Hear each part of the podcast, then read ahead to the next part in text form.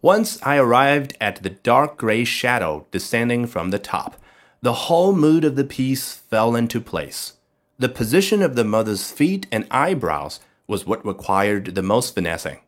I wanted a gesture that was somewhere between vigilant and fearful.